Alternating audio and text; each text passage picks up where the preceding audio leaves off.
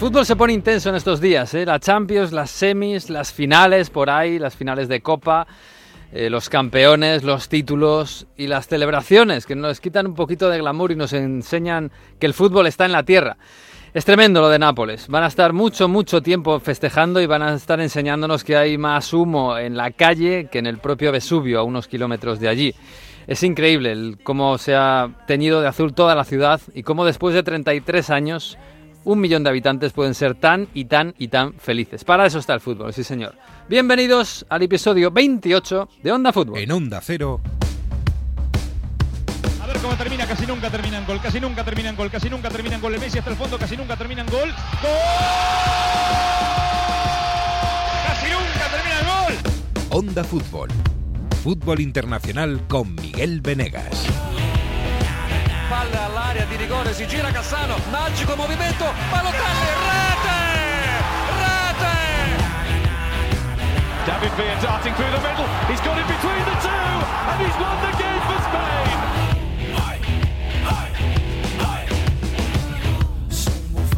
Pues sí, este mes es el de las celebraciones y es el mes en el que todo se pone muy serio. Llega a las semifinales de Champions. Hola Jesús López, ¿qué tal? Muy buenas. ¿Qué tal? Muy buenas. Espero que os haya ido mejor la semana que al Manchester United, por ejemplo. Sí, sí, fíjate, luego hablamos ¿eh? de la lucha por la Champions, pero uy, se está complicando. Mira que había eh, habíamos hablado de la buena temporada del United, pero se le está poniendo por ahí un Liverpool por debajo un poco gallito. En fin, Ahora mismo Liverpool es Verstappen y el United es Ocon. sí. Y, y el DRS lo tiene el Liverpool. Sí, sí, sí, sí. Hola Mario Gago, ¿qué tal? Muy buenas. ¿Qué tal? ¿Cómo estáis? Uy, estos símiles de motor, que, que- que me estoy perdiendo yo aquí. Es que Jesús es muy de, de, de Silverstone. Lo, que- lo que se, lo que se lleva aquí ahora es eh, símiles con, lo- con las películas, con Ah. la grande belleza. Ay, Sorrentino. ¿Cómo se ha arrimado Sorrentino ahí al, al- al festejo, eh?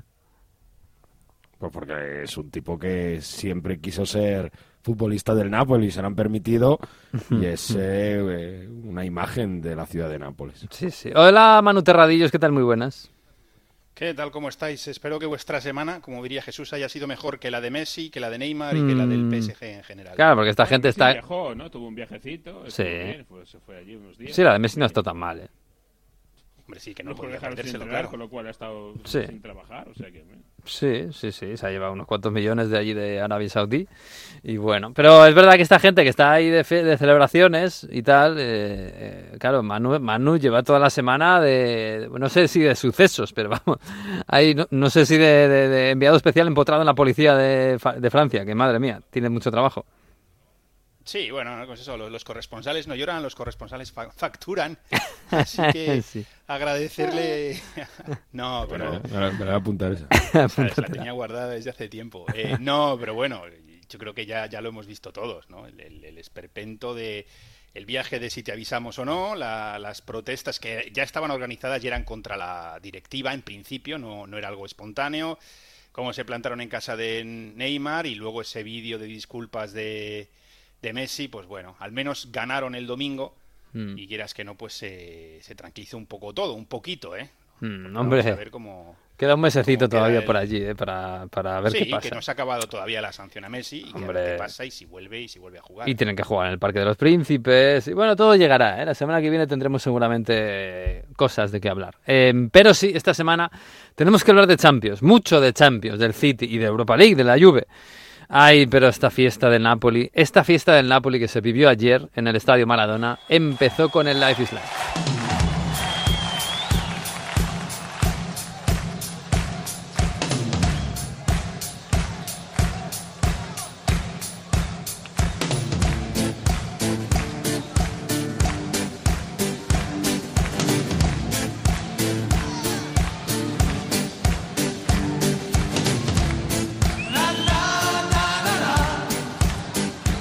Fue bonito, Mario, ¿eh? fue muy bonito. Es verdad que el partido no dio para, para que. No, no, no fue con la fiesta, no acompañó. Y eso que ganó al final el, Napoli. Pero toda la fiesta, cómo se montó desde el principio con ese Life is Life saliendo los jugadores del, del túnel de vestuarios hasta luego todo lo que montaron al final, en esa noche que se hacía poco a poco en Napoli, ha sido. Pues ha sido histórico, ¿no? Y ha sido, bueno, iba a ser súper recordado. Y ha sido el principio de la fiesta, no, no ha sido el final de la fiesta, porque todavía tienen que entregar la copa. Eh, y esto, como venimos diciendo, va a ser la última jornada de liga. O sea que esto fue el abrazo para el primer partido Napoli campeón de Italia. Pero mm, fue, mm, yo creo que lo, lo- lo más bonito es ver a los aficionados dentro y fuera del estadio los de dentro que no paran de, de- de mover las banderas y de cantar durante los 90 minutos, a pesar de que el encuentro contra la Fiorentina fue un 1-0, que Osimhen tiene que marcar al segundo penalti que tira para, para ganar y que por cierto es el jugador africano con más goles en la historia de la Serie A, ha superado ya a George Weah. El bueno de Víctor Osimhen esa estadística. Y decía lo, lo bonito de las banderas, los cánticos dentro y fuera del estadio, donde había, pues, eh, no, no sé si tanta gente como fuera, o sea, tanta gente como dentro, pero extraordinario, tirando petardos, sobre todo después del partido, con fuegos artificiales, con bengalas, en la propia plaza de Plebiscito, también en el centro de Nápoli, que, que- que- que está bastante lejos del estadio. eh, fue, fue extraordinario desde el principio con la coreografía con el Scudetto hasta después del partido con el show que montó De Laurentiis donde Sorrentino como os decía también fue protagonista y podemos aprovechar para rescatar tres momentos de la fiesta, que yo creo que ha sido lo que más eh, me ha gustado. Lo primero, el, eh, el- tema polémico, o el tema que yo creo que me vais a ayudar para que, eh, si, si lo tomáis con un doble rasero, lo que dice aquí Cristiano Gintoli, que es el director deportivo del Napoli, en medio de la celebración, cuando De Laurentiis le ha dicho, bueno, y ahora a trabajar porque lo siguiente es ganar y ganar y ganar. Esto dice Cristiano Gintoli, director deportivo del Napoli, al que le sigue la Juventus. Non vi preoccupate del futuro. Io sono otto anni che sono qua e sento sempre parlare di chi va via e chi rimane. Nelle mani di Aurelio De Laurentiis non ci sarà mai un problema e sarà sempre un grande Napoli. Grazie a tutti. Bueno, creo que se entiende bastante bien, pero dice que no sé, para, el futuro que la gente no se preocupe porque estando Aurelio de Laurentiis no hay forma de preocuparse. O sea, que lo importante es que esté Aurelio de Laurentiis.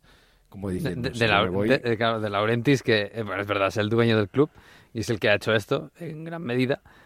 Pero ayer era, era a ver, era la, la novia en la boda, el muerto en el... Era, o sea, era el grandísimo protagonista en todo momento.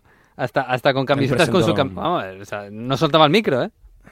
Él presentó, él presentó la gala final y, y él iba dando paso a los diferentes protagonistas de esta fiesta. Obviamente se presentó a la plantilla y el segundo momento que voy a destacar no es precisamente un futbolista, un miembro del staff o alguien, porque allí De Laurentiis invitó hasta a su mujer, a sus eh, sobrinos, a, A los nietos, a ¿no? sus ahí. nietos, a los nietos, a absolutamente todo. El hijo de Laurentiis es el vicepresidente del Napoli. Entonces todo queda también en familia. Bueno, eh, un lío tremendo.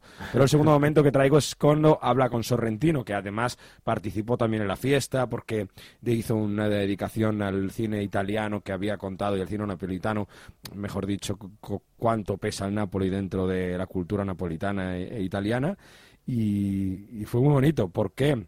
Porque Sorrentino dice que este es el tercer scudetto y lo han conseguido. ¿Por qué? Porque alguien les enseñó cómo se hacía. Perché oggi siamo felici e quando si è felici è impossibile dire cose intelligenti, si è preda solo della meraviglia, però una cosa la voglio dire che non è intelligente è che questo scudetto è accaduto è perché Maradona ci ha spiegato come si fa e noi l'abbiamo fatto. Questo. Claro, decir Sorrentino que ha hecho una película de Claro. Esta la mano de Dios, fue la mano de Dios. Le, le- le faltó decir, y vean mi película, que lo explico mejor. Pero bueno, muy emocionantísimo. Fue un momento culmen de la gala, de, de- de la fiesta. Joder, un director de cine eh, en una fiesta de fútbol, cómo se mezcla todo eh, en Nápoles, ¿no? Eh, extraordinario. Y por último, dejó a Luciano Spalletti, que también yo creo que fue el más eh, cantado. El, el propio de Laurentiis le empezó a cantar un cántico en la fiesta, fue extraordinario. Cuando salió del túnel de vestuarios hubo petardos fuera, dentro, en todos los lados. Y tuvo una frase muy graciosa y dice, va a ser, es verdad que dicen que en Napoli pasan los milagros. ¿Por qué? È proprio vero che Napoli è la città dei miracoli, perché se siete riusciti a far vincere un campionato anche a me, ci può stare di tutto. Bueno, si me habéis hecho ganar incluso un Scudetto a mí, que siempre eh, por esas bromas de que Spalletti nunca ganaba nada, nunca gan era entrenado para ganar las ligas, va a ser verdad eso de que en Napoli si fanno miracoli, se hacen milagros. Bueno, al menos el sábado el milagro de San Gennaro se cumplió y la sangre se volvió a disolver, ¿eh? Eso seguro. bueno, nos quedamos más tranquilos. Que sí, sí, fue una, bueno, fue una bonita performance que duró, que tuvo muchísimo, muchísima luz, humo, bueno, más humo que, vamos, más humo que en un cumpleaños de Bob Marley. O sea, había por todas partes, eso sí, azul. Y, y música. Eh, a mí me llamó la atención, claro, yo lo estaba viendo sin voz y estaba viendo ahí un, un rapero cantando y digo, ¿y este quién es, Mario? Y me dijiste, este señor es... es, es... che la notte non ha Mi ricordo lungomare, le feste alle tre Ed io non chiedo nada che non sia con te Esto me suena mucho. Mario, ¿qué es esto, por favor? Esta es la versión italiana del Quédate de Quevedo, que además lo ha hecho con el propio Quevedo, con el propio Bizarrap. Ah. Así que es el propio eh, es una versión autorizada de la canción que ha dado la vuelta a todo el mundo y que tiene su, su versión italiana y ayer levantó absolutamente a todo el Maradona. Se llama Clementino y se llama Quédate. Lo que pasa es que, bueno, prácticamente traduce todo al italiano. Creo que, que, podéis buscar la letra. Y es fácil, es fácil. Vamos. Quelle notti rapido correvo da te, non dormivo perché il mondo crollava intorno a me. E allora pensai che tu sei tutto quello che c'è. Senza te che la notte non ha stelle Mi ricordo il lungomare, le feste alle tre Ed io non chiedo nada che non sia con te Senza te Sí, esto te transporta ya al verano. El verano que en Nápoles va a ser eh, intenso, ¿no, Mario? Yo siempre estoy diciendo que la fiesta con conciertos y, y el autobús descapotable, 4 de junio. Y ahí, o sea, de, de, desde ahora hasta el 4 de junio va a haber celebraciones por, por cada barrio, porque van a intentar hacer la cosa más loca y van a intentar que cada uno sea protagonista y, y sobre todo, pues que, que, quede un trocito de la historia de dentro de la ciudad de, de lo que han hecho estos futbolistas. La verdad que es eh, hablamos con Radio Radio Estadio y me decía dice te veo ensimismado y eso es que es verdad cuando estás con gente que vive tanto una celebración y, y, lo vive tanto y es una pasada es que es muy complicado no, no dejarte arrastrar. Hablamos el caso del, del señor eh, este este hombre que, que, que, estaba fatal del corazón por, por, por le habían dado varios infartos ha estado al borde de de, fallecer y que por, tenía el miedo de morirse y no ver al Nápoles y que por favor que les transmitiese que lo único que deseaba en la vida era poder celebrar un escudeto. Y, y, lo ha podido hacer y encima la curva del Maradona le dedica esa pancarta de César, campeón de Italia, sí, lo has logrado, por esa pasión, porque era eh, su única pasión en la vida. Pues esas cosas como no te van a, a sí. coinvolger, como se dice el italiano, ¿no? Como, como no te van a, a dejar huella. Es, es, una pasada ver cómo viven todo esto, por un deporte que nos gusta mucho, pero es un deporte. Sí, sí, que seguramente no se vive de la misma manera en el resto de, de Italia y el mundo. Eh, sí, a mí me recordaba a la historia del viejo Casale, de Fontana Rosa. Y seguramente Nápoles es la ciudad más argentina de toda Europa, de toda Europa. Y por eso lo están viviendo tan intensamente. Fíjate, en una temporada en la que Argentina ha sido campeona del mundo cuando nadie lo esperaba y el Napoli campeón de Italia cuando nadie, nadie lo esperaba. Así que precioso, de verdad. Ahora me vas a hablar de la Champions, pero antes vamos a ir a Londres.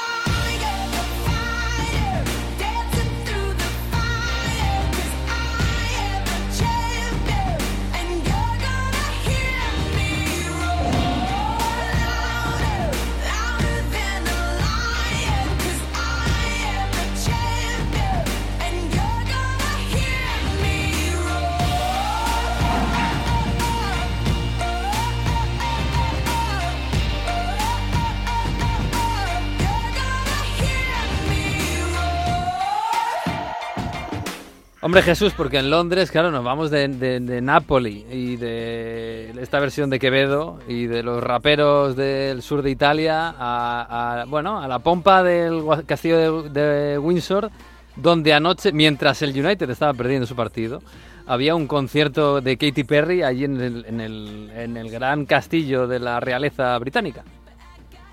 Tampoco es que sea mucha pompa, ¿no? Katy Perry no es- Bueno, es- Es curioso, yo no sabía que habían dicho muchos que no, entre ellos Elton John, que quizás, bueno, es el que más nos pega en una cosa así, ¿no?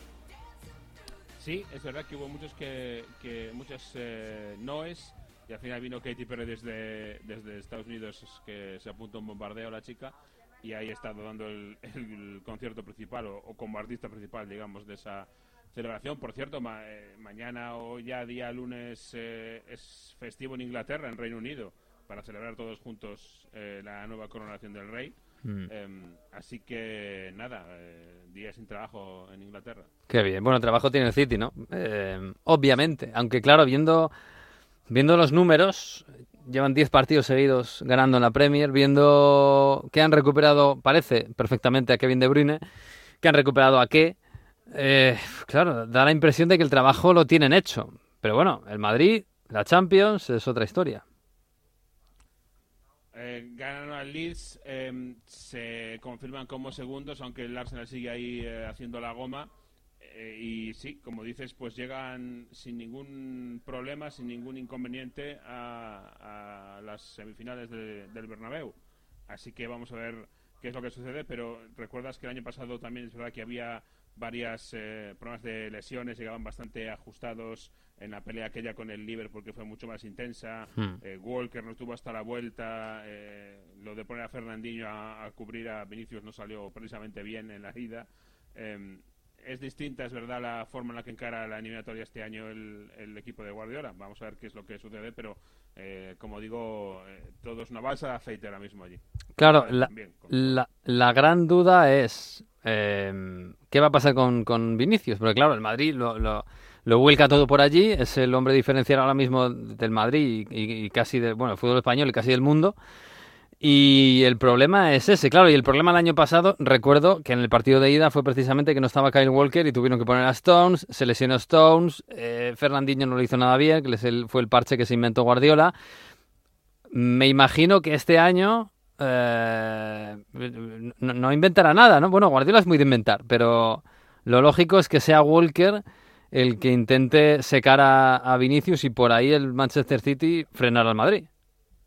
Sí, yo creo que sí. Fíjate que incluso eh, a la altura más o menos de la anterior eliminatoria de Champions ante el Bayern, eh, cuando estaba jugando con aquella historia de, Stones y empezó a, cambiar eh, por ahí el equipo, eh, llegó a decir Guardiola que es que para esa forma de jugar Walker no le valía, porque tenía muchas virtudes, pero lo que le pedía al equipo en ese, en ese esquema no era una de ellas. Bueno, pues viendo que venía el Madrid, yo creo que ha cambiado rápido porque desde que se va a venir la eliminatoria con el Madrid, ha vuelto Walker al equipo, le ha estado poniendo, intentando adaptar esa mm, forma de jugar con, con Stones en ese modelo híbrido eh, y con Walker también, de forma que cuando Stones baja la defensa desde el medio campo, ya no baja y se coloca como lateral derecho, sino que baja y se coloca como central habitualmente. Hmm. Entonces hay una línea de tres por delante Stones y Rodri y cuando baja Stones eh, se desplaza lateral Walker eh, y se queda como, como central eh, el propio Stones. Así que por ahí es por donde eh, esa es la modificación que parece que ha buscado Guardiola para enfrentarse al Madrid y para tener a, a su mejor opción de parar a Vinicius en donde tiene que estar para parar a Vinicius. Para Hmm. que se lo ponga por la izquierda. que se ponga por la derecha Ancelotti y ya le vamos. Se le pone por la derecha. no lo veo yo, ¿eh? Yo creo que va. Yo creo que la batalla está ahí. Es- sinceramente, ahí está la. ser una de las batallas de, de la eliminatoria seguro, sí, sí, sí. Seguro. Hombre, la otra, claro. Obviamente, el bicho de esta gente está arriba, mide casi dos metros y mete 35 lleva ya, ¿no? En la Premier. Es que yo, yo creo que el problema ahí es que el- eh, hay dos bichos, porque yo ya últimamente pongo casi a la misma altura a Kevin De Bruyne que, que a, que Haaland. No obviamente a nivel de número de goles, pero sí a nivel de producción, porque eh, hacen cada vez más una eh, sociedad entre los dos, eh, cada vez mejor avenida, y se vio contra el, el Bayern, por ejemplo, sin ir más lejos, cuando al final era Haaland el que daba los pares a De Bruyne. Em, eh, y contra el Arsenal también.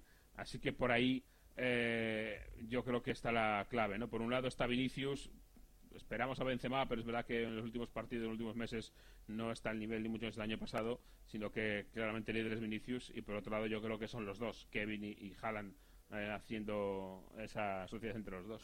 Sí, además eh, la- la- las últimas veces se- han entendido muy bien y se han habilitado muy bien entre los dos. Y luego del resto, eh, de- del resto de atacantes, claro, siempre se tiene que quedar uno fuera de los, de los buenos, buenos, buenos. Eh, yo entiendo que uno incluso. Bueno, sí, sí, pero bueno, de- entiendo que más o menos baila... Foden y Marez, por ejemplo, tienen todas las papeletas en el banquillo. ¿Quién? Los dos.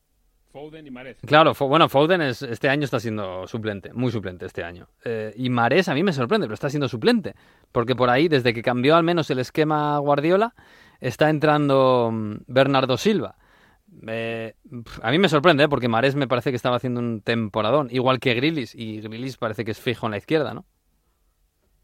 Sí, eh, hombre, yo creo que como pone a Stones en el centro del campo, que no es precisamente su prototipo de, de mediocampista, eh, lo intenta eh, compensar de alguna forma con, con Bernardo, ¿no? Que fíjate que en el anterior cambio de esquema era lateral izquierdo Sí. y ahora es extremo derecho. Ah, se ha recorrido ya todo el campo diagonal. Sí. Está en el otro extremo.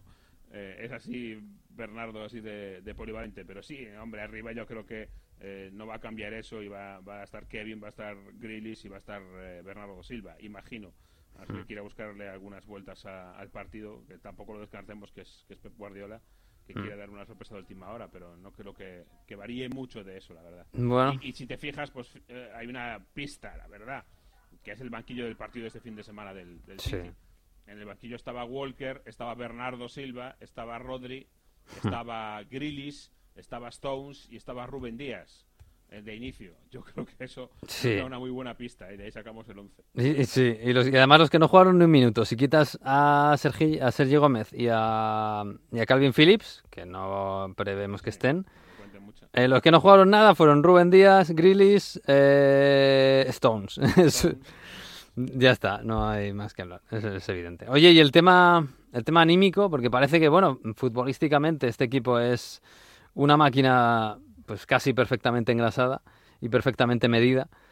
Eh, en lo anímico es en lo que se tiene que agarrar el Madrid. Esta gente tiene un poquito de miedo al Madrid por lo que significa el Madrid, por lo del año pasado, por la historia, por todo esto.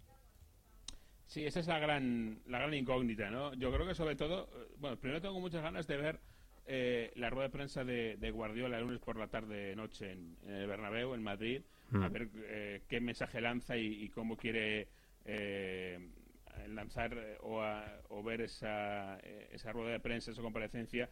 Ya lo hemos comentado alguna vez, seguramente le caerá una pregunta de Negreira al, al volver a España, algo que no le han preguntado en, eh, en Manchester y por ahí también habrá una pequeña distracción de- del foco principal, pero eh, yo creo que también puede depender mucho de cómo empiece y cómo vaya la cosa. Eh, eh, como el, el partido empiece en contra del City a favor del Madrid y pueda marcar rápido, como la final del otro día, por ejemplo, de la Copa del Rey, por ahí hay un problema. Y otro problema va a ser si tiene ventaja el City, pero una ventaja corta. Porque van a estar nerviosos, así como cuando vaya acercando ese minuto 70, 75, tú imagínate que estás Sí. con un gol de ventaja. Eso, eso va a ser, eh, no sé si con urgencia, de marcar el segundo rápido para evitar. Sí, sí. Porque eh, lo de cerrar el partido, el City sí que le va, imagino, a, a causar eh, miedito. Hombre, el año pasado en el minuto 80 estaba Ancelotti desparramado en el, en el asiento del banquillo, pe- pensando ya en el verano, ¿sabes? Sí, sí, es tremendo. Bueno, pues va a ser mañana a las 9 de la noche, por supuesto, Radio Estadio en Onda Cero con Edu García y con todo el equipazo, dando ese Real Madrid-Manchester City, primer round de esta semifinal de Champions. Y el miércoles, Mario, el miércoles la Madonina. Un bonito derby, un bonito derby parte. Un bonito uno der- a ver, un bonito con- derby de hoy a dos días del partido. Pero yo el otro día lo estaba hablando con, con José Rodríguez Soy Calcio. Tiene pinta de que van a eh, empezar el partido, van a poner el balón en el centro del campo y nadie lo va a querer. Pero vienen con mejores dinámicas, al menos respecto a las últimas a las últimas semanas y es de agradecer y sobre todo yo creo que el Inter mm, incluso sabemos que las versiones buenas de este Inter han sido dejando jugar y golpeando, como por ejemplo eliminó al Benfica, pero ha sido protagonista y sobre todo, oye, si, si miras los números de las, de las últimas semanas, ha conseguido cuatro victorias consecutivas, 14 goles marcados y solo uno recibido en los últimos cuatro partidos. Y bueno, es verdad que sí que son, eh, que, que en medio estaba el Verona, pero son Lazio, Roma y Juventus. Mm. A que, bueno, eh, en ese sentido, eh, bueno, no, este, perdón, este doble enfrentamiento fue de, sí, fue de Copa Italia. Este doble mi- milaneses contra romanos de este, de este pasado sábado les tiene que dar moral a los dos, porque el, la Lazio y el la Roma están haciendo muy buena temporada. Y eh, oye, Milan 2, Lazio 0, más o menos solvente y tranquilo, y Roma 0, Inter 2, también. El Inter, bueno, quizás no fue súper brillante, pero, pero solventes. Sobre todo los romanos haciendo muchos errores defensivos que permitieron los goles de, de Lukaku, yo creo, sobre todo, ¿no? y, de, y de Teo Hernández también por el otro lado, ¿no? que, que Teo hace un golazo Buah. prácticamente saliendo desde su campo. sí, Descomunal. prácticamente haciendo esas di- diagonales que hace que recorre todo el campo. Claro, una defensa en teoría mucho más eh, atenta u organizada no debería permitir que, que un lateral entre desde su campo casi hasta dentro del área. Pero bueno, el, el partido sí, estoy contigo que defensivamente los dos entrenadores eh, tendrán preparado eh, que, que- estén mejor en esa faceta, pero yo creo que, que, que el Inter por momentos puede, puede llevar más el peso del partido como ya hizo en, en aquella Supercopa Italia donde eh, ganaron 3-0. El Inter me, me da esa sensación de que las últimas semanas se ha reencontrado en Liga sobre todo, que le ha dado mucha moral esa victoria en semifinales de Copa Italia para, para meterse en la final, dejando fuera la Juve. Y, Y, y y Lukaku, ¿no? Me la- imagino, porque, porque a Lukaku se Eso le ha visto es. muy mejorado. Eso es, la, la- la forma de ganar, de que entran los goles, Lautaro que, que también está encontrando el gol, los está mo- mostrando como líder. Creo que esas sensaciones dan algo mejor que, que un Milan, que sí, como dices tú, ganó en, en este fin de semana a la Lazio 2-0, pero no acaba de encontrar dos victorias consecutivas, porque por ejemplo empató en casa ante la Cremonese entre semana y, el fin de anterior eh, en ese partido loco de que hablábamos la semana pasada en Roma solo marcó al final y, de milagro, ¿no?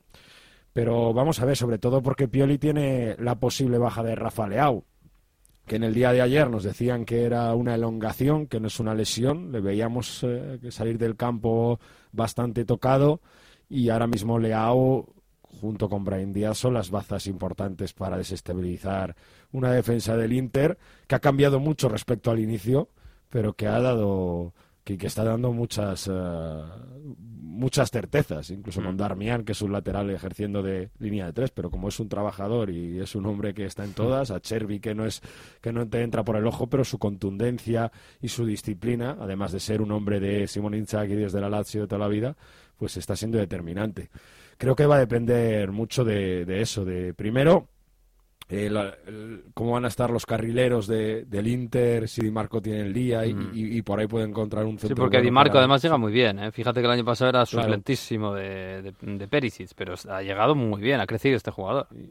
Y, y tiene muy muy buen pie. Y luego, por otro lado, si está Rafa Leao y, y puede jugar y está Mm. bien, pues eh, si está Rafa Leao por un lado y, y Brahim Díaz por el otro, como lo hemos visto también esas últimas semanas, hacer de falso extremo, que luego se viene hacia adentro y, y genera un poco de movimiento, pues ahí podemos ver cositas que haya que haya movimientos. Por cierto, ha habido una polémica terrible para las entradas, tanto los dos partidos con el Milan de local, insisto que es esta, esta primera ida, Mm. porque claro, eh, se deja toda la curva, se intentan reorganizar a abonados para que en el partido de ida y en el partido de vuelta puedan estar y no se han respetado los tiempos, los precios muy caros, eh, están las tifoserías, la- lo- los aficionados, toda, toda la organización de aficionados muy muy caliente con lo mal que se ha gestionado de nuevo una cosa en San Siro y de verdad que tiene unas ganas de librarse de la porque todo esto es como es público pues hay un ente que lo organiza donde también participa el ayuntamiento de Milán y demás Mm. y, y es un caos que no tiene muy, mucha explicación Bueno, pues lo del precio de las entradas y tal, me parece que es un mal que está completamente extendido. ¿eh? En, en las finales ya ni te cuento, pero incluso en las semifinales de Champions como esta, partidos donde todo el mundo quiere estar. Eh, incluso gente que no va normalmente. Pero bueno, bueno. mm, eh, por cierto, eh, bueno, jueves es Europa League y ahí, ahí hay más italianos. Eh, bueno, Europa League y Conference. Pero sobre todo nos, eh, nos concierne eh, lo de la Juve, porque, claro, me están preguntando en Sevilla cómo está la Juve, cómo está la Juve, y la verdad es que yo no sé muy bien qué decirles, porque es que la Juve está siendo una temporada de, de, montaña rusa tan grande, bueno... Tampoco es que la, la, parte buena, que está ahora más o menos en la parte buena, sea, sea espectacular. Pero bueno, que, que ahora mismo la Juve pues llega bien, ¿no? ¿no? sé hasta qué punto llega una buena Juve, una candidata a Juve, pero llega bien. Tiene, es una Juve que tiene la idea clara de, iba a decir de fútbol, pero de fútbol de ganar. Va, va, a ser poco pero que, que sí, con ese 3-5-1-1 que, que, se está organizando y, incluso con Alegri dando espacio a los jóvenes, como hemos visto ya en muchos partidos a Miretti, el otro día a, a Fayoli y sobre todo a Eileen Junior, que es este chaval inglés, este extremo que poco a poco de 19 años ha ido cogiendo espacio y, y, aparece y, marca en, en, en, esta victoria de la Juventus en casa de Atalanta, que mm, Claro, al final teniendo a, gente con, tanto talento, aunque esté haciendo una temporada mal a niveles de números y de confianza, como es Dusan Blaovic, o, gente que está haciendo o llevaba haciendo unas buenas semanas como Di María y que te puedes romper en cualquier momento, pues la Juve yo creo que, viendo sobre todo cómo está el Sevilla, tiene que partir como favorita. Pero más allá de que ha tenido victorias puntuales y, demás, y que es segunda, ¿eh? hay, que, mm. hay que recordarlo, ¿eh? porque con la derrota de la Lazio, la Juve es segunda. O sea, es el segundo mejor equipo de Italia ahora. Mm. Pero claro, te da unas sensaciones futbolísticas que dices, si hay un equipo organizado, pues te puede eliminar y te puede hacer mucho daño. O sea, que es una Juve peor, para que nos hagamos una idea, de, de certezas futbolísticas y mentales que la Juve que cae estrepitosamente contra el Villarreal el año pasado. Sí, Eso Sevilla puede, puede hacerlo perfectamente, pero de otra, de, por el otro lado tiene fútbol, sigue teniendo futbolistas incluso eh, en algunas cosas mejores. Por ejemplo, Rabiot está haciendo una temporada fantástica, el máximo goleador del equipo. Mm, si, el Sevilla se muestra un equipo sólido, muy mala. Claro, si el mm. Sevilla se muestra un equipo, un equipo sólido, lo puede tener. Aprovecho que, que hablamos de la Juve para para comentar un tema y es eh, los cánticos racistas que subió que subió que, porque subir es recibir en italiano falso amigo hmm. eh, recibió Dusan Blaovic en Bérgamo de la curva de Bérgamo esto lo hemos vivido casi cada semana. Pero aquí lo que cambia es que no son cánticos racistas por el color de la piel, sino por los orígenes de este jugador, que es serbio y que le llamaban gitano, zíngaro, y además vamos, fue perfectamente. Eh, se giró en, en, algún momento Blaovic y fue amonestado. Esto es lo mismo que le pasó a Lukaku, que fue a mm. celebrar a la curva y demás, recibió la amarilla y se la quitaron. Tuvo que entrar el presidente de la federación y se la quitaron. Vamos a ver qué pasa esta semana, porque las redes sociales están calentísimas con eso, y además Gasperini, que por cierto ya sabéis que es de Turín, mm. Eh, entrenador de la Atalanta, que no ayudan creo que no ayudan, porque dice condeno a los eh, coros de Ablaovic, pero, ya sabéis que siempre que hay un pero, problemas. Bueno, dice que en Atalanta también juegan Pasalic y Jim City, que, bueno, Pasalic es croata y, Jim City de Albania, que también se les cantan a esas, eh, esos cánticos en otros estadios. Dice, pero yo creo que eso no es racismo. Es uno porque ese insulto eh, es diferente de hacer el racismo. Es como que le llamasen fillo de putana o otra cosa. claro, y eso no es racista, ¿no? Es lo mismo, fillo de putana que cíngaro. Pues, pues Gasperini has un poco sacado la pierna fuera de... Sí. Es que además es el argumento. Esto hay que condenar. El argumento típico del, del, que justifica el racismo en el fútbol. Es que es el típico. Es ese y el de no, no, no es racismo, es solo para perjudicar al rival. Solo, solo porque es el rival. Y Alegri tampoco ha ayudado, ¿eh? porque ha dicho que cuando recibes esos insultos tienes que estar callado y no reaccionar y centrarte en el juego. Cuando estamos, de verdad, en un problema de racismo muy grande en, en, en Italia y no sé si reaccionar contra el árbitro o contra lo que sea, pero de verdad que hay que llamar la atención de alguna manera y no puedes decir a un futbolista que le están insultando por tus orígenes, tienes que estar callado y asumirlo. Hmm. Creo que tampoco ese es el camino. No, no, desde luego, porque así no se soluciona. Este es el tema eh, político, hmm. futbolístico de la semana en Italia. y desgraciadamente de los últimos años. Pero bueno. que mm, Inglaterra. Jesús, porque en Inglaterra no solo está el City, aunque el City es el, el líder, eh, pero bueno, se mantiene. Esta semana teníamos un bonito enfrentamiento, doble enfrentamiento de, por la Champions y por Europa y por el título. Eh, en la Premier, el domingo, Newcastle, Arsenal, West Ham United, Manchester United, que parecía que, que se podían solventar, sol- solventar cosas. Y las cosas que se podían solventar eran, si perdía el Arsenal, adiós a la liga. Y si ganaba el United, adiós a la Champions de Liverpool. Y ninguna de las dos. No, al contrario, de hecho, el Arsenal sigue vivo en la pelea y el Manchester United, eh, la verdad es que le ha dado un aire, un balón de oxígeno enorme al Liverpool, porque ahora mismo con un partido más jugado, pero está a un punto del United cuarto y a tres del Newcastle tercero. O sea que a Liverpool ya se le abren las opciones del cuarto y hasta del tercer puesto incluso. Mm. Eh, porque ha pasado ya el Tottenham y lo ha dejado bastante, bastante atrás al, al cuadro, iba a decir de Antonio Conte, ya no se sabe ni de quién es, de Ryan Mason. Así que... eh, Hombre, lo, lo bueno, lo bueno que tienen todavía el United y el Newcastle es que tiene un partido menos que el, que el Liverpool. Pero bueno, Claro. hasta, hasta hace un momento tenían dos menos y ahora solo tienen uno menos.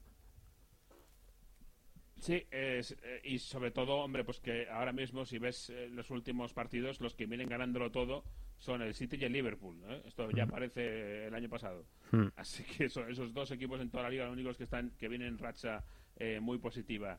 Eh, y eso es lo que te hace pensar, sobre todo, yo creo que a Manchester United se le está haciendo larga la temporada.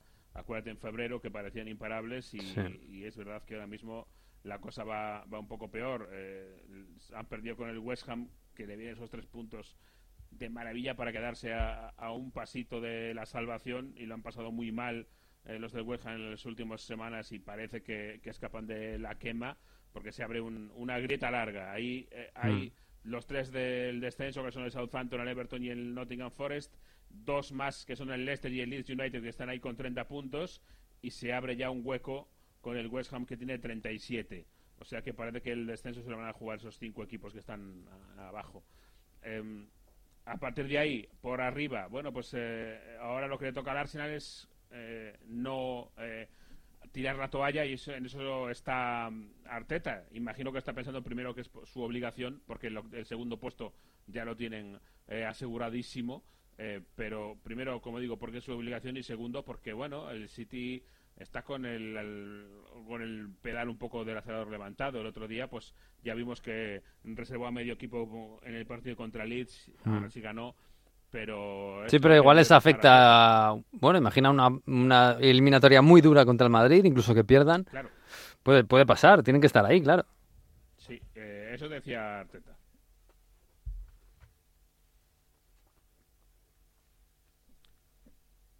Eso, que hay que estar ahí, que hay que tratar de buscar el error del rival y, y estar preparado por si surge el, eh, el error no forzado, ¿no? Como se diría en, en tenis. Fíjate que el, el City en eh, Liga no se deja puntos, es Mm. decir, ahora desde el 18 de febrero, el empate a domicilio ante el Nottingham Forest. Es tremendo. Eh, eh, sí, es eh, increíble. O sea, que ha ganado, voy a contarlos. 1, 2, 3, 4, 5, 6, 7, 8, 9, 10. Exactamente 10 victorias consecutivas lleva el City. A ver, es posible pensar en que alguna por ahí se le puede escapar. No tiene un calendario excesivamente complicado. Everton, eh, Chelsea, Brighton y Brentford. A mí Mm. me parece el más Bueno. complicado de todos estos, el del Brighton. a do- a Sí. Bueno, el Chelsea ha ganado este fin de cuidado, a ver si despiertan. Sí. Ya, maté un perro y me llamaron mataperro. Sí. ya sabes.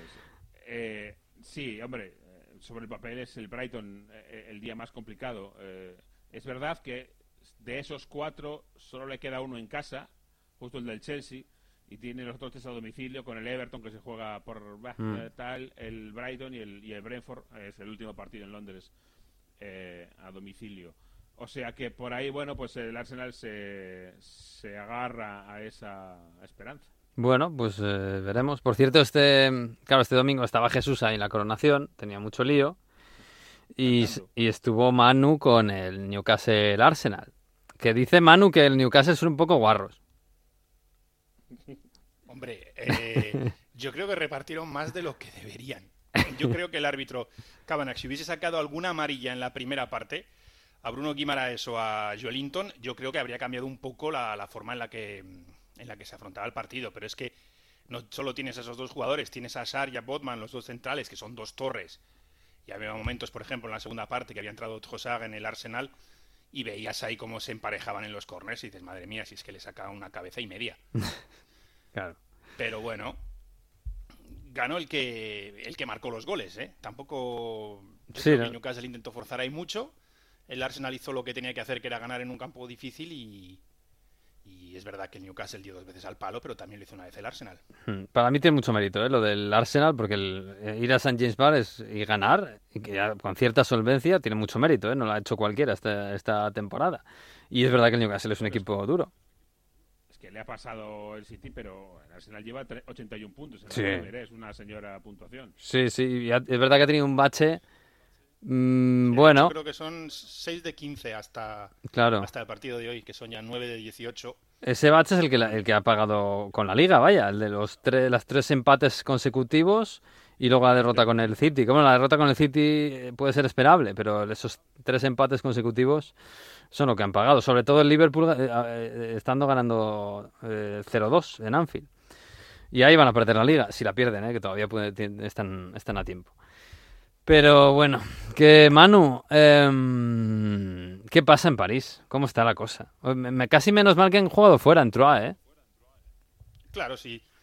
La gran ventaja que va a tener Leo Messi si regresa es que cuando lo haga van a ser partidos fuera de casa, porque quedan han ganado al Troyes eh, a domicilio 1-3, eh, bien, de forma relativamente cómoda. Se han complicado un poquito cuando, cuando marcó Chavalegan el, el 1-2 en el minuto 83, pero al final Fabián Ruiz puso el, puso el tercero, habían marcado antes Mbappé y Vitiña. Y tienen un calendario relativamente fácil eh, para ganar y, para ver lo que ocurre con, con Leo Messi, porque debería volver cuando jueguen contra el Auxerre. Es decir, el próximo partido es en casa contra el Ajaxio, que es otro de los equipos que está luchando por, bueno, luchando o prácticamente condenado al descenso. Y debería volver en campo del Auxerre, que es otro de los que está metido ahí abajo, aunque no en zona de descenso, lo cual le permitiría jugar un par de partidos eh, a Messi fuera de casa, porque luego va el- van a Estrasburgo y ya el último sí, el definitivo, en el que deberían celebrar la, la Liga, es en casa contra el, contra el Cler- Clermont Foot. Eso va a ser interesante, ¿eh? El día que les den la copa y esté Messi en el Parque de los Príncipes y esté Neymar, Sí, y- que, que sabe que le quieren que, le- que lo quieren encasquetar por ahí. Sí, y además saber cómo, cómo reaccionan los aficionados porque han vuelto a tener problemas ayer, porque después de todas esas protestas eh, y sobre todo por el hecho de que una parte de ellos se desplazó al domicilio de Neymar, Mm. el PSG decidió suspender la mitad de las entradas que había dado a la CUP, al, al colectivo de ultras de París, ¿no? el, el- el gran colectivo que, que aglutina a todos los grupos ultras. Con lo cual se quedaron con la mitad, con 450, 450 entradas de 900. Fueron aún así al Stade de l'Aube, al estadio del Alba, del, del Troyes, muchos de ellos. eh, un centenar, 150 se quedaron en la puerta porque las entradas que tenían no eran válidas. Algunos aficionados se han quejado de recibir un email por la mañana el, el mismo domingo diciendo que no tenía sentido que viajasen porque Mm. su entrada no era válida. Si es cierto que Troyes está algo más, bueno, dos horas de coche Sí. más o menos. ¿Y eso, y eso fue aleatorio o fue señalado señalando a gente porque había, yo qué sé, pues habían acosado a Neymar en su casa, es, lo que sea? el motivo es ese, el motivo es ese. El- Sí, pero era dicen- indiscriminado, decir, No, era no, por sorteo. eh, lo- los aficionados eh, que se han quejado han dicho que ellos no tenían nada que ver y, Claro. y que, y que no habían estado allí, los, los que se han quejado de ello. Mm.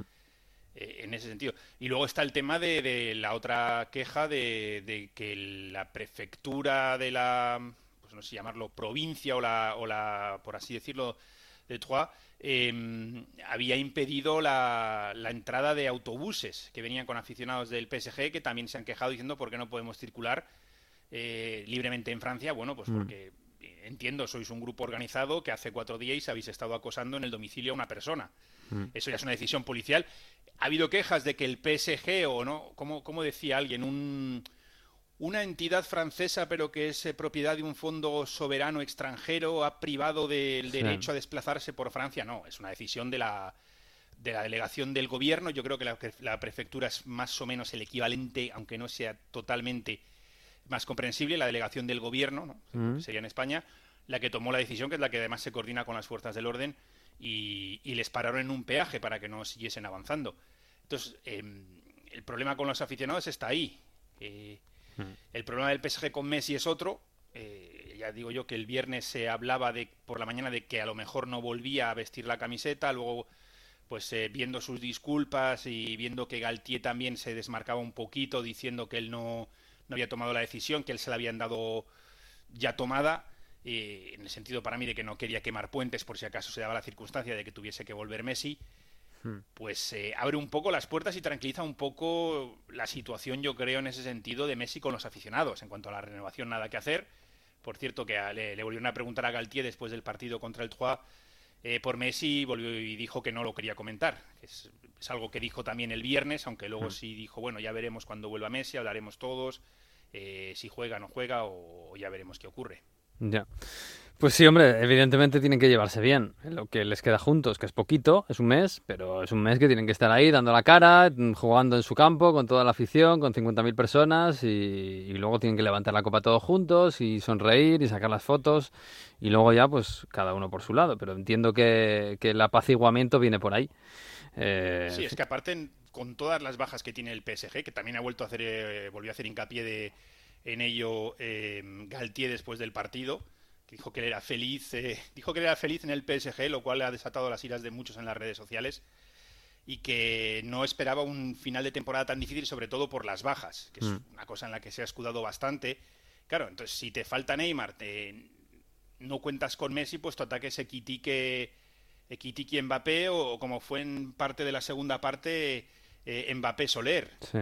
que Soler es un buen jugador que no, no está teniendo en mi opinión mucha suerte pero que tampoco es un delantero como para, para acompañar ahí a Mbappé. Mm.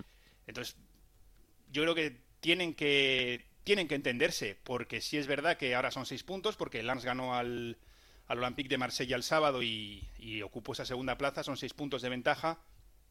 Quedan eh, quedan en juego 12 es decir, necesita 7 el PSG porque cuenta no cuenta los enfrentamientos directos, sino el, el gol a veras total. Entonces, eh, aunque lo tenga virtualmente, el PSG podría hipotéticamente el Lens ganar un partido 20-0, por así decirlo. Sí. Y, y- y, oye, el, el- el- el campeonato está ahí, está al alcance, eh, pero no está aún logrado. Si es verdad, es lo que decíamos, que tiene un calendario relativamente fácil el, el PSG porque son equipos que están abajo, pero el hecho de que estén abajo también Mm. Puede suponer que vengan con un extra de motivación. Sí, a ver, y además el París está teóricamente perezoso este mes y lo que les queda. Por cierto, jugaron en Troyes, que el Troyes está para descender. Eh, hubo problemas, eh, una protesta de la afición que tiró bengalas al campo y se tuvo que parar el partido un ratito. Eh, claro, es curioso, era el Troyes es el equipo del City Group, ¿no? Del, del digamos, un filial de Manchester City, eh, de los Emiratos Árabes Unidos, que estaban jugando contra el equipo de Qatar. Sí, y que está virtualmente descendido. No está descendido por, por lo dicho, porque está a 12 puntos de la salvación y quedan 12 puntos en juego e hipotéticamente podría ganar todo eh, 10 a 0 y el Auxerre, que es el decimosexto, perder todo y, Mm. y equilibrar así el, el golaverage. Pero es un equipo que, bueno, pues, pues se le da ya por totalmente desahuciado eh, y está haciendo una mala, una mala temporada. Y hoy ante un PSG al ralentí, no ha jugado mal el PSG, pero tampoco ha, ha brillado, pues bueno, se, se vio sus carencias, se vio Hmm. que no... Es que- Es que este, este tema, un día tenemos que hablar mm, más en profundidad. Este, esta semana, además, el City Group eh, ha comprado otro club, eh, el Bahía, en, en Brasil. Creo que es el club número 12. Es decir, el Manchester City tiene 11 filiales, digamos. Y esto es, eh, es peliagudo, ¿eh? Estábamos hablando la semana pasada de que, por ejemplo, el San Gilois no, puede, no podría ir a Champions ganando la liga si el Brighton va a Europa League. Eh, el, el, el Toulouse no puede ir a Europa League si el Milan va a Champions. El, el fútbol se está convirtiendo mucho en esto, ¿eh? en, en fondos eh, de inversión que compran un montón de clubes y hacen una especie de red eh, de- de- en- entre varios países, que luego además se pueden acabar enfrentando de alguna manera. El propietario del Napoli es el mismo que el del Bari. El propietario del Claro, el Bari ahora sube a Serie A y ¿qué hacemos, no? Claro. Sí, sí. No, tendría que vender como le pasó a la Salernitana, que tuvo que en un fondo y que, bueno, eh, casualmente el gestor era conocido de Claudio Lotito, pero eso son cosas de Italia. Pero sí creo que urge que la UEFA se moje en esto, pero claro, Hmm. están pendientes de a ver qué pasa con la Superliga, ¿no? Sí, claro, hay muchos frentes abiertos. En fin, bueno, pues hablaremos de esto. Esta semana hay Champions, así que nos vamos a divertir. Y la semana que viene, la semana que viene, por cierto, el Feyenoord puede ser campeón. Esta semana ha sido campeón el Celtic en, en Escocia. Y ya saca una pancarta contra el Contra- Reyes, ¿no? Sí, contra el rey, sí, algo así como que le den al rey, fuck, fuck the king, eh, la corona para el Celtic, ¿no? Algo así, o para el campeón. Algo así. Ha mostrado su, dispo- su, su disconformidad de forma muy, eh, muy poco Sutil. sutil, ¿no? Digamos. Sí, bueno, ha, ha habido veces que ha sido menos sutil incluso, ¿eh? Yo recuerdo aquel mural enorme con el, con el niño del Ira con la máscara de gas, era un poco más, más frontal, ¿no? Esta vez ha sido un poquito, bueno, por lo menos ha sido, ha sido más o menos tranquila. Pero bueno, no, no, no ha habido, incluso hubo más manifestaciones y más sarao cuando murió la reina, ¿no? Que en este fin de semana, ¿no? Que tampoco se ha visto que haya habido nada raro por ahí. Jesús. No, no, sí, es verdad que, que ha sido más, más tranquilo, menos, Mm.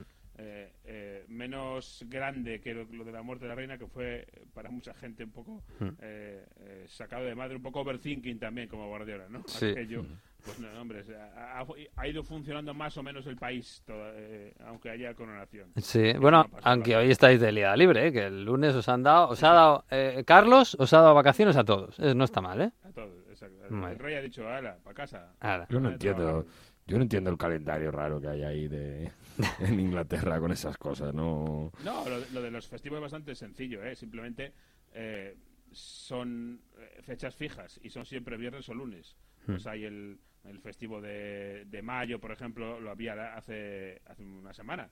El, lunes pasado fue festivo en Inglaterra porque siempre festivo ese primer lunes de mayo. En este caso ahora hay otro más eh, pronto, cerca, por, por el tema de- del rey. Pero bueno, los festivos lo que habitualmente son es que son laicos, no son por una habitualmente por una eh, ocasión religiosa y son pues pragmáticos, o viernes o lunes. Mm, Está bien, está bien. No- No enredéis mucho no por puede ahí porque, puente. porque tienen menos, menos mm, festivos que nosotros en España, así que no enredéis mucho por ahí. Ya, sí. No Pero nos vayan a es que cambiar no la se puede cosa. hacer puente así, ¿no? no, Ah, no, no, vale. deja- La- la- la última píldora y para ahí ya nos vamos. Que quiero decir que eh, tenemos otro entrenador campeón del mundo en Italia que ha subido en equipo. Fabio Grosso la semana pasada, Ay, sí. Frosinone, y me agrada decir que el Genoa va a volver a Serie A matemáticamente con Gilardino. Qué grande. Así que media Génova está patas arriba porque la Sampdoria va a descender y a ver qué pasa. Sí, mira, hablando de propietarios y demás, porque no hay dinero. Y media Génova de- disfruta y celebra el triunfo del Genoa. Sí, la otra media me parece que va a caer, pero bueno, ya veremos. Por cierto, Manu, que eh, no, no lo hemos dicho, pero eh, se supone que el, que el París se está acercando a Mourinho, que, que- que es, bueno, es una información de Radio Monte Carlo, pero bueno, eh, suelen tener información cercana. Sí, es uno de los nombres y, y lo sacaron a última hora del, del domingo eh, porque Jorge Méndez y Luis Campos eh, se llevan bastante bien, que ha habido un acercamiento, entraría dentro de ese perfil de un entrenador firme. Eh, luego hay que ver si le deja Doha hacerlo, entre comillas, porque a Luis Campos ya se le permitió fichar a, a Galtier, Mm. que no ha funcionado en absoluto. Eh, yo creo que se prefiere desde Doha a Thiago Mota por su pasado con el PSG, porque lo está haciendo muy bien en Italia. Mm. Pero eh, sí, es una, una, posi- una posibilidad que ha evocado RMC, Radio Monte Carlo. eh, esa, es, bueno, esa es la información. un- un- unas conversaciones entre Luis Campos y Jorge Méndez y, evidentemente, Mourinho, eh, que está interesado en fichar por el PSG, lógicamente. Yo creo Hombre. que ¿no? sería la, la posibilidad de regresar a, a la primerísima plana europea y de fútbol europeo y de fútbol internacional. Le queda un año de contrato a Mourinho, ¿eh? Sí, y sobre todo... También, sin- también tenía un año de contrato Galtier. ¿eh? Sí, y Mourinho en el Inter tenía un año de contrato también, hasta cuando iba al Madrid. Pero bueno, que bueno chicos, que nada, vamos a despedir. Eh, no, esta semana no tenemos al profesor Víctor Gómez, que le hemos dado fiesta porque tiene por ahí, no sé si está en lo de la coronación, que le gusta mucho estas cosas, ¿eh? de historia, claro, está allí pues en la historia, lógicamente. Y hay que decir que esta semana hemos sido unos héroes los tres, porque lo voy a contar. Hay un duende de la radio y hemos escuchado, el oyente no, pero nosotros escuchamos a Venegas con una voz totalmente grave y encolado de este tipo. y estamos haciendo lo mejor que podemos para no descojonarnos cada vez que hablas. Muy bien. Sois unos profesionales. No os habéis reído de mí durante todo el programa. Bien. Hasta luego, Miguel Venegas. Pues así, eso dice. Yo, no- los oyentes no lo van a notar, yo tampoco, no sé cómo sueno, pero bueno, vosotros veréis. Si decís que estoy sonando así, pues estoy sonando así. En fin, Cada que... día una aventura diferente en Onda Fútbol. Sí, sí. Abrazos, eh, pasadlo bien. Chao. Chao, chao, chao.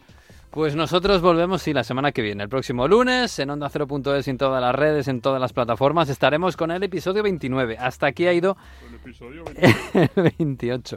Tengo duendecillos por ahí. Adiós.